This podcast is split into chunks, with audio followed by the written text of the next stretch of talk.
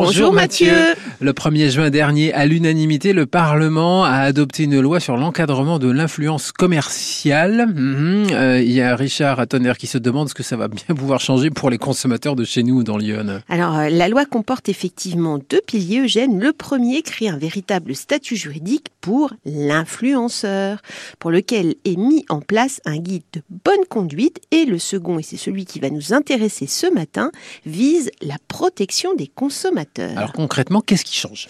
Il devient impossible pour les influenceurs de promouvoir certains biens ou certains services.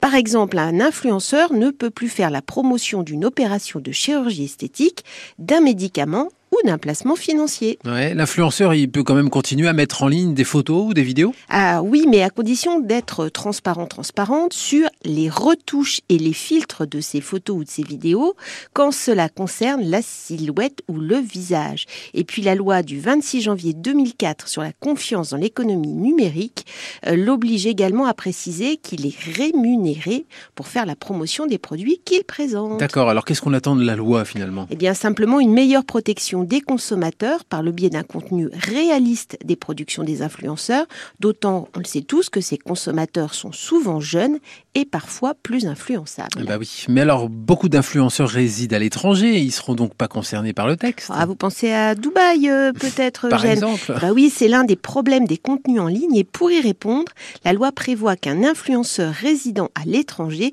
a l'obligation de désigner un représentant légal en France et donc que les plateformes doivent retirer les contenus illicites sous peine d'être poursuivis. Bon, alors j'ai acheté un objet ou j'ai fait un placement sur les conseils justement d'un influenceur qui s'est révélé plutôt désastreux.